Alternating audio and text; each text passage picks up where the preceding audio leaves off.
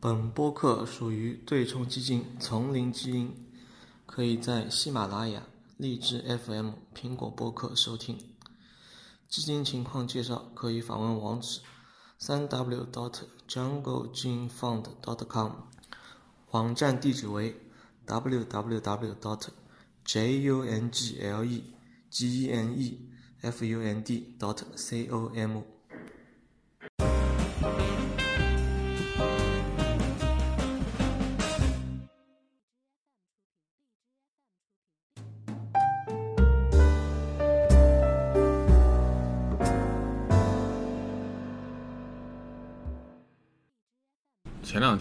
呃，有张神卡，传说中的神卡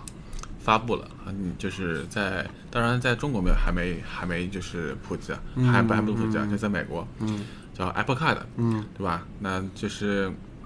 有些把它称作为苹果公司对于金融业的一个涉足啊，嗯嗯但事实上究竟是怎怎怎么样子呢？这个卡到到底是怎么样子的一个情情况呢？对吧？那事实上我这边呃也去稍微做了下小小的一个研究啊，小要研究。嗯 Apple Card 的话，它主要是苹果和高盛的一个合作，对吧？然后产的一个产物，嗯究竟怎么样？究竟好好不好呢？我们先不说，但是呢，先看苹果这个公司啊，它这个布局非非非非常的非常的给力啊，就是一下子从跨度很大，从对吧？本来本来的从科技类巨头跨到了金金金融行业。再说再说高高高盛，高盛是从一个投行公司跨到了一个啊、对于一些平民，对于一些零售业的行业的一个领域的一个情况。所以怎么说来说，我认为无论是对苹果还是对高盛，也是一个蛮大的一个挑挑战吧，嗯对吧？嗯然后呢，我们这边先看张图吧。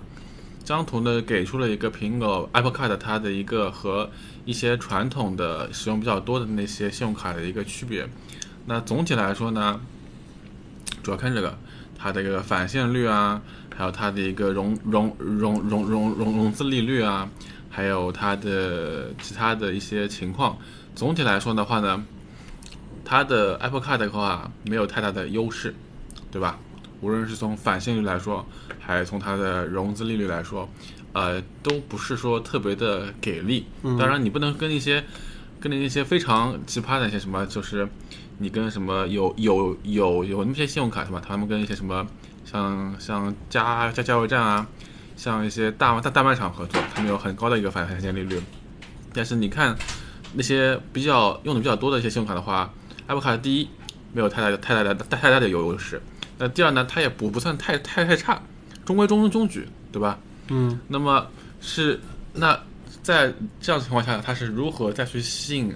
所谓的那些苹果用户，所谓的那些人去用这张卡，去申请这张卡呢？嗯对吧？嗯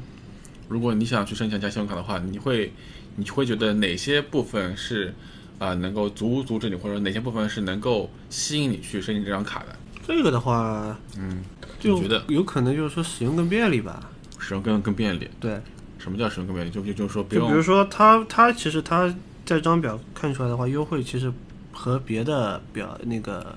卡的优惠不是那么的差距不是那么的大嘛。对对对不是我对对。特没有我说的特别优惠，我只不过是我比较优惠而已。它主要是它用 Apple Pay 的话，可以有百百百分之二的返返现，对，然后在美国的话，线下的 Apple Pay 的普普及率还是蛮高的，所以说可能这个还是有一定的小小的诱惑。但是你要你要跟总体来讲的话，不算太大的诱惑，也不能说决定性的作用能让我去马上去申请一张 Apple Card 对我来说。嗯对对对吧对对对对。那如果说对你来说，除了这个返现的这个力度来看的话，你认为一张信用卡或者一家信用卡公司，呃，它得具备怎样的一个品质，才能让你去申请一张信用卡？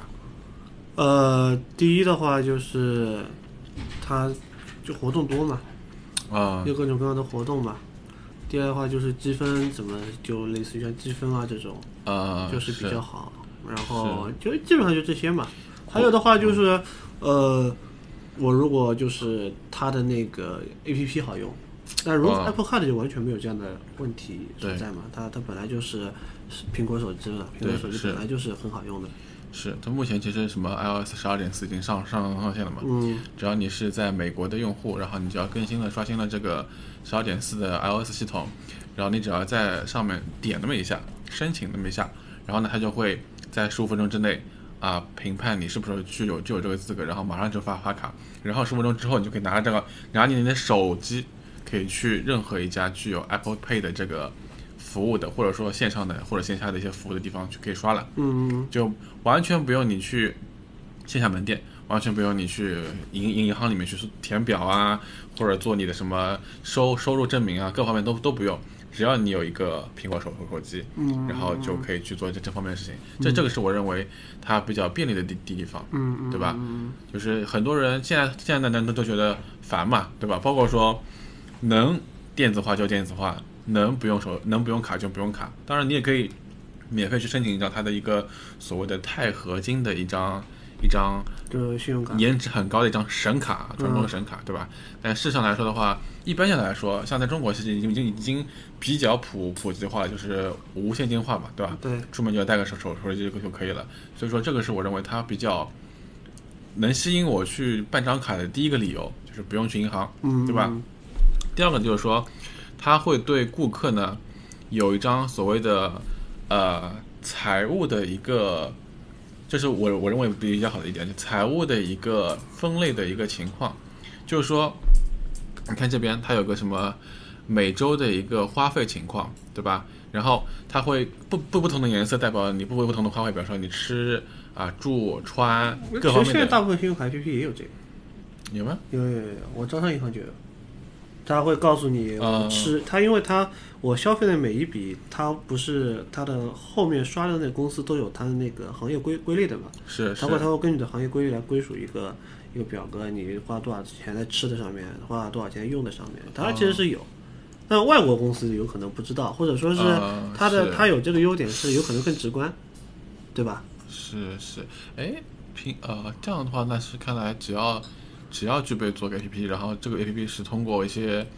发发卡公司来做的话，那他就可以去做这样的一个软软件，对吧？，但有可能就 i iPhone 的话，它更直观一些嘛，因为呃可能它本来就是系统系统系统机里边的软件嘛。是是是，这这这个是我认为比较，因为我所了解的都是一些记账软件，就是你每花一笔要自己去记啊、我吃花了一百五五五十块钱，然后你每次花都每次记，但它的话就别不用这么做，你只要点开 Apple Pay，装进来它就可以去去用了，对吧？然后它可以帮你随时帮你记记记录下来，当然这这是跟高盛去合作的嘛，对吧？对对对，然后完了之后，还有一点就是说，你可以在月末的时候，到到他你账务单到到期的那一天，去自动的去申请，或者说你想还多少钱，那剩余多少钱会在它会有一个非常好的可视化的一个视角，告告告告诉你说，你以后每月得要还多多少多少多少钱。如果说你呃，如果你花你消费了一千美元，你只你只想还二百五十五十五十五十美元的话，那剩下这些钱，他会告诉你你会分多少期，每期多少多少多少多少钱来还还还给你。这个是我认为，那也主要是因为苹果的这个可视化的这个做的比较好，嗯也这这两项也是吸引我去办张卡的原因吧。再者来说的话，我认为呃也没有说太多的一个太多的一个吸引点了吧。因为它和它和传统的金融金融行业，如果是要做做一个竞争的话，只能靠便利性来打败啊。是因为因为传统的那个金融性行业，其实来说是过于复杂的。是，对啊，所以说苹果的话，这点的话，如果能做到非常方便的便利性和易用度，然后还能在界面上很清晰的反映你的使用情况，嗯呃，那么它的优势还是很大的。因为说实话，金融行业能做得好，金融行业毕竟是金融行业，做得好的 APP 基本上没几个，对吧？是是，所以之前我也说了到，不不管是苹果还是高盛，这他们他们都是一个很大挑战性的一个行行为嘛。然后其实我个人预计就是说，可能这个信用卡申请的人起初呢不会那那那么那么的多，除非是一些果粉，他对们说，哎我一定要申请一张要这样神卡啊，我对苹果是非常的热爱的。那像那些就是平时已经有自己常用的信用卡的一些人的话，可能会不会那么的热衷，但是随着会发现，哎，它的记账软件好，它的各方面可视化书做得好，也许会慢慢的、慢慢的会走向它这个他有可能会说把自己老的卡里面的权益享受完，他对再去对换新卡，也有可能。因为毕竟来说，凭 Pad 它那个权益不算太差，对也还是可以的，对吧？然后如如如果说他们觉得说，他们觉得这个这样子一个记账软件是自己正是自己所所缺的，那我认为是一个比较好的一个选择吧，对，对吧？然后那，接下来我们再看这张图吧，就是传统来说，一张信用卡从刷卡到最后的给商户，那其中会层层剥离很多的利益。那么最终，它呃，我们现在通过这张卡可以看到，如果说一张 Apple Apple Card，它从刷卡到最后的给商户，中间被给剥离了多少钱？如果说你说了一百美元的话，其中你要给呃信用卡信用卡网网网络十三美美分，就是百分之零零点一三的钱是要给 Visa 万万万万事达这些信用卡网网网网络的，嗯，然后其中呢还有百百百百分之二左右的一个交易费是要给发发卡银行的，就所谓的高盛，然后呢再有百分之零点二三的钱是给那些所谓的支付机构的，像什么美美美国有什么贝贝贝宝啦、Apple Pay 啊，还有一些其他的一些支付支付类机构，他们是会再收取一定的钱，所以说从这张图来看的话。如果说一张 Apple Card 如果以后作作为一个比较流行的趋势被很多人所申请的话，最后的利益的得到最大的者，那应该是高盛，对，是吧？因为他作为发发卡银行，他能收到两块多的一个美元，如果每刷一百美元的话，对吧？所以通过这个的话，我们可以大致的呃有自己的一个一个概念。如果说再再结合你对这张信用卡的一个了了了解的话，会可以大致的算出。如果一张 Apple Card 的一个推行会给高盛、会给苹果带来多大的一个收入？那事实上来说，我个人还觉得，就是说从长远来来看的话，这是可以所期、可以可以所期的一个一个一个一个事情。毕竟无论是苹果还是高盛，他们在各个领域，他们都是自己各各个领域一个比较比较顶尖的一个选选手，对吧？对。虽然说他们的跨界合作，但是我认为长期来来来看的话，